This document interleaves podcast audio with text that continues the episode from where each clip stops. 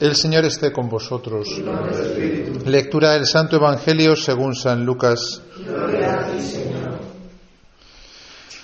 Los padres de Jesús solían ir cada año a Jerusalén por las fiestas de Pascua. Cuando Jesús cumplió doce años, subieron a la fiesta según la costumbre y cuando terminó, se volvieron. Pero el niño Jesús se quedó en Jerusalén sin que lo supieran sus padres. Estos, creyendo que estaba en la caravana, hicieron una jornada y se pusieron a, buscarlo entre los parientes y conocidos. Al no encontrarlo, se volvieron a Jerusalén en su busca. A los tres días lo encontraron en el templo, sentado en medio de los maestros, escuchándolos y haciéndoles preguntas. Todos los que lo oían quedaban asombrados de su talento y de las respuestas que daba. Al verlo se quedaron atónitos y le dijo su madre, Hijo, ¿por qué nos has tratado así? Mira que tu padre y yo te buscábamos angustiados. Él les contestó, ¿por qué me buscabais? ¿No sabíais que yo debía estar en la casa de mi padre? Pero ellos no comprendieron lo que quería decir. Él bajó con ellos a Nazaret y siguió bajo su autoridad. Su madre conservaba todo esto en su corazón y Jesús iba creciendo en sabiduría, en estatura y en gracia ante Dios y los hombres. Palabra del Señor. Gloria a ti, Señor Jesús.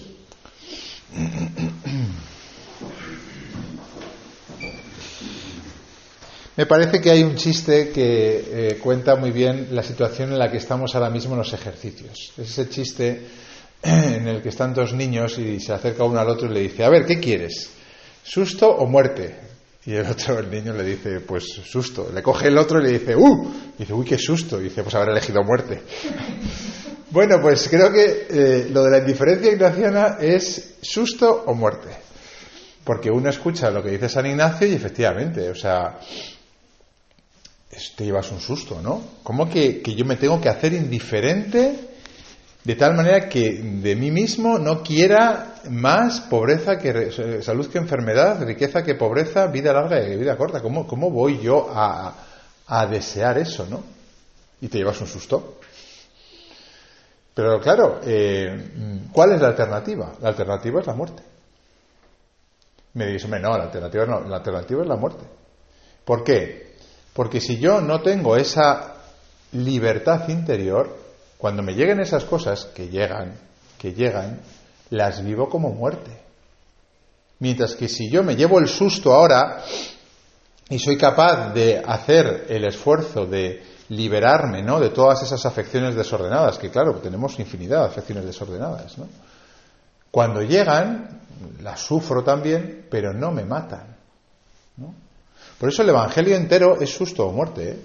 el Evangelio entero, porque dices, eh, tienes que amar al enemigo. Bueno, menudo susto, ¿eh? Tienes que amar al enemigo. O sea, porque amar al amigo se entiende, pero amar al enemigo yo creo que es, eh, con diferencia, el, precepto más, más, más, más, duro de todo el Evangelio. Como yo voy a ser capaz, por ejemplo, en, ese documental de Cotelo, ¿no? Del mayor regalo, me ser capaz de perdonar al asesino de mis hijos. Bueno, ¿qué alternativa hay? La muerte. ¿Cuál es la muerte? La muerte es la venganza, la ira, la cólera, eh, eh, eh, el, odio en el corazón que no, no, me, no, me, permite vivir. Es susto o muerte.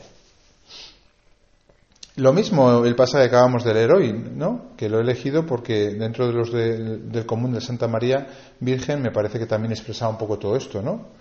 O sea, llegan María y José angustiados, fijaros, ¿eh? María y José que no tenían pecado. Hijo, ¿por qué nos has tratado así? Tu padre y yo te buscábamos angustiados. Jesús les contestó, ¿susto o muerte?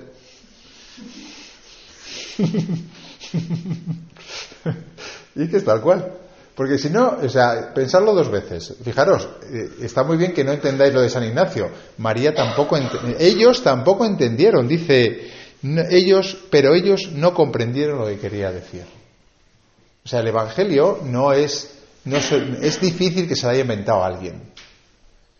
Decía Tertuliano, credo quid absurdum. Creo porque esto es absurdo. O sea, no tiene ni pies ni cabeza. Esto. Esto no. Esto no. O sea, con la lógica nuestra de esta tierra, claro, pero lo piensas dos veces, lo meditas, ¿no? Que es lo que dice la Virgen María. La Virgen no entiende, pero su madre conservaba todo esto en su corazón. Se conservaba en griego es como rumiaba. O sea, lo pasaba una y otra vez, ¿no? Por su corazón. Y dices, es que es verdad, es susto o muerte. El Evangelio es susto o muerte. Es decir, al final, ¿qué opciones tengo? Pues mira, tienes la opción como cristiano de vivir amando a los demás, amando al enemigo, entregando tu vida, sirviendo como Jesús que ha venido a servir. ¿Cuál es la otra opción? La otra opción pues, es vivir para ti mismo, ser egoísta, eh, no comprometerte para, para siempre, no, no, no pringarte, ¿no? Uy, parece, parece que es una buena opción, ¿verdad? La empiezas a vivir y es una vida de muerte. No, no, me quiero casar porque es que el matrimonio, fíjate, luego los hijos, qué complicado, tal y cual, y te encuentras con cierta edad solo, solo, que has vivido para ti mismo y, no hay nadie que te cuide y, puedes hacer lo que quieras, tienes total libertad, no tienes unos hijos, no tienes una mujer, pero sientes que no. Susto o muerte, si es que no queda otra. Y si no estés de acuerdo, pues, pues, pues pensad este evangelio que acabamos de leer, ¿no? ¿Por qué Jesús a, María y a, José les mete el susto este? Bueno, pues nosotros todavía, que somos pecadores, ¿no? Pero a la Virgen María, ¿Por qué le angustia Jesús? ¿Es que no la quiere? Lo de la cruz que hemos eh, oído antes. O sea, realmente eh, un hijo trata así a su madre llamándole mujer. Mujer. No, uno entiende que Jesús estaba preparando a la Virgen María para lo que iba a ser, la madre de todos nosotros. Un corazón enorme donde todos cupiésemos. Pero para eso tenía que ensanchar su corazón. Y la angustia le ensanchó el corazón, le fue ensanchando el corazón. La Virgen fue entendiendo en ese rumiar progresivo que su hijo le estaba preparando para algo. Ella no sabía lo que era, ella no entendía, no entendía, pero ¿por qué no nos has avisado? Si siempre has sido obediente, ¿por qué te has quedado sin avisar? ¿Por qué no nos lo has dicho? bastaría que no lo, hubiese, no lo hubiese dicho. Y Jesús conscientemente no se lo dijo para darle un susto de muerte. sí, sí. O sea, para ir preparando a la Virgen y a San José a San José, yo no sé cómo le sentó la frasecita, pero a mí me hubiese sentado muy mal. O sea, dice Jesús, ¿por qué me buscabais? ¿Por qué te buscábamos? Es que hay, cosas del Evangelio que no tienen como mucha... ¿Por qué te buscábamos? ¿Te, has perdido? ¿Cómo que por qué te buscábamos? ¿No sabíais que yo debía estar en la casa de mi padre? Claro, Jesús siempre es ¡fua! Te preguntas a, este nivel y te responde a este nivel. ¡Buah! Claro, San José escucha que él tiene que estar en las cosas de su padre, que no es él no es San José, sino su Padre del cielo. San José debió de herirle eso. Ya bastante tuvo el pobre con, cómo empezó la cosa, ¿no? Para que ahora de repente le diga, tú no eres mi padre, ¿sabes? San José. O sea, fijaros cómo el Señor va purificando el corazón de José también para que se vea libre de, de ataduras, ¿no? Tú eres mi padre espiritual, le estaba diciendo, pero mi verdadero padre es otro. No se te olvide que tú estás aquí con una misión de cuidar a la Sagrada Familia. Y de hecho, San José el pobre eh, al poco se murió, yo creo del susto. susto en muerte y, San José se murió del susto. Sí, porque Dios es así. ¿Y qué es, qué es, qué es el mensaje de Fátima que, que, estamos hoy conmemorando? Pues susto o muerte. Se aparece la Virgen en 1917, en plena Primera Guerra Mundial, a tres pastorcitos analfabetos de pueblo perdido de Portugal, y les dice, susto o muerte. O se convierte eh, el mundo o vendrá una guerra mucho peor. Que de hecho vino, precedida por esa luz que mm, la Virgen dijo en 1917, luego unos cuantos años de 1939, cuando en, enero del 39 hubo una gran aurora boreal, que fue el signo que, proféticamente dio la Virgen en 1917 y en el 39 empezó la, guerra, ¿no? Y como sabéis, el otro secreto de, Fátima era la muerte del Papa. La muerte de, un Papa, un señor vestido de blanco, ¿no? Que iba a morir y esa era la profecía. Pero fijaros, la Segunda Guerra Mundial se cumplió según la profecía, la, el tercer secreto no se cumplió. O sea, se cumplió, pero no acabó mal. De hecho, Juan Pablo II dijo, eh, una mano eh, disparó y otra mano maternal dirigió la bala. Porque el mismo Ali Azka, el asesino, cuando se entrevistó con Juan Pablo II, dijo, yo no entiendo cómo no has muerto. Porque yo, yo lo hice bien, yo soy un asesino profesional y tú, no- falleciste. No entiendo. ¿Me puedes explicar el, el- asunto? Y le dijo el Papa, Fátima. Fátima. Es decir, la, la Virgen nos, nos alertó y nos dijo, si no hay oración, si no hay penitencia, pues Juan Pablo II, que ha sido sin duda ¿no? un papa que ha cambiado completamente la- la- el rumbo de la Iglesia, que la ha adaptado a la situación actual, hubiese fallecido. Fijaros, esto ocurrió en el 81, a los tres años de, de empezar él, como los comunistas se dieron cuenta rápidamente de que eh, Juan Pablo II iba, iba a acabar con, con el comunismo como ideología. El nazismo había acabado en el 45, pero el comunismo seguía imperando, ¿no? Y en el 89 cayó el muro, ¿no? Porque era un sistema ateo, no porque la izquierda o la derecha. Si al final la política, si nosotros no somos ni de izquierdas ni de derechas. Si la cuestión está que la salvación viene de Dios, no de los políticos. Si se parecen algo la Iglesia, se parece a la izquierda, por decirlo así, ¿no? Pero claro, una izquierda no materialista como el comunismo, no ateo como el comunismo, ¿no? Pues en tres años vieron que venía este, que iba a cambiarlo todo, y se lo intentaron cargar. Y duró del 81 al 2005. Vamos, un milagro, un milagrazo, ¿no? Susto a muerte también, ¿no? ¿Qué fue lo que les dijo la Virgen a los niños cuando se apareció el 13 de mayo de 1917? Les dijo, esto sí que es susto muerte, ¿eh? Les dijo, eh, ¿queréis ofreceros para eh, eh, padecer todos los sufrimientos que Dios quiera enviaros para la salvación del mundo?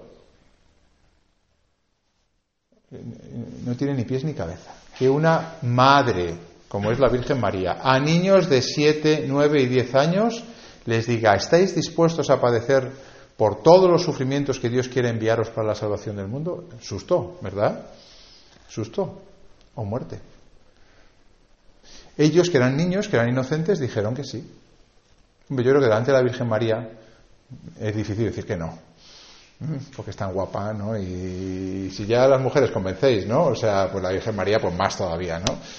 Entonces, pues dijeron que sí. Y luego la vida se les complicó, ¿eh? Bueno, se les complicó muchísimo, vamos, a los tres. De hecho, dos de ellos, como sabéis, Francisco y Jacinta, murieron muy pronto. Y Lucía, Lucía, si hubiese sabido todo lo que iba a durar, se hubiese muerto de susto. porque cuando le dijo que se iba a quedar sola, eh, que sus eh, primos iban a morir pronto, pero que iba, iba, iba a durar un poquito más, nos imaginaba que iba a durar hasta el 2005, creo que, que- que- no, o antes, 2000 y algo, que duró, de- desde 1917. Claro, es que tenía 10 años. Y vivió toda esa vida, ¿no? Y se le complicó a Lucía. Hay un libro que, que os recomiendo que se llama Caminando, eh, Caminando bajo la mirada de María. Y es muy bonito porque está contada por la priora de, Coimbra, de las Carmelitas de Coimbra, y sabe muchas de las historias personales de Lucía que ya con- les contaba a las hermanas carmelitas y que ellas lo han escrito, ¿no? Y cuenta, pues, cómo la vida de Lucía se le complicó por, por completo desde el momento en que se encontró con la Virgen María, ¿no? Susto o muerte también, ¿eh? Luego, eh, bueno, pues ya está. Es decir, puede parecer todo esto que es como muy, como muy duro, ¿no? Pero fijaros, si, os dais cuenta, realmente la alternativa es la muerte. Y si no, pues probadlo. si no, probadlo. O sea, no creáis que los que nos hemos metido aquí y nos hemos puesto a seguir al Señor es porque somos los más buenos, los más dispuestos. Lo, no, no, es porque dices, es que la alternativa me va a matar. Entonces prefiero el susto que la muerte. Y es que es mejor seguir al Señor. Y además es más claro. Es más claro. O sea, te- no te miente, te dice las cosas de primeras, te dice, oye, eh, este camino es de, de sacrificio, este camino es de entrega, este camino es de amor, este camino es de negarte a ti mismo. Así vas a triunfar. De la otra manera, crees que vas a triunfar, pero no. Luego, susto o muerte. Cuando lo conseguimos, ¿no? Cuando lo conseguimos, realmente se vive con una paz interior muy grande. Luego, otro libro que recomiendo se llama La paz interior, que es- ese es más conocido, de Jacques Philippe, que habla de todo esto. ¿eh? La paz interior es básicamente la indiferencia nacional, pero no lo habla así, lo habla con términos, no de otros términos. ¿no? Cuando uno consigue liberarse ¿no? de todas estas cosas, ¿no? De, no, liberarse no quiere decir que, que- que llegues a casa y, y vendas tu coche, ¿no? Quiere decir que seas eh, libre interiormente, ¿no? Interiormente. A, a algunos Dios se lo pide efectivamente, no solo afectivamente, sino también efectivamente. ¿no? Y le dice, realmente corta con todo esto, de una manera efectiva. Pero todos tenemos que ser libres afectivamente, cortar los afectos desordenados. Cuando vives así, vives libre.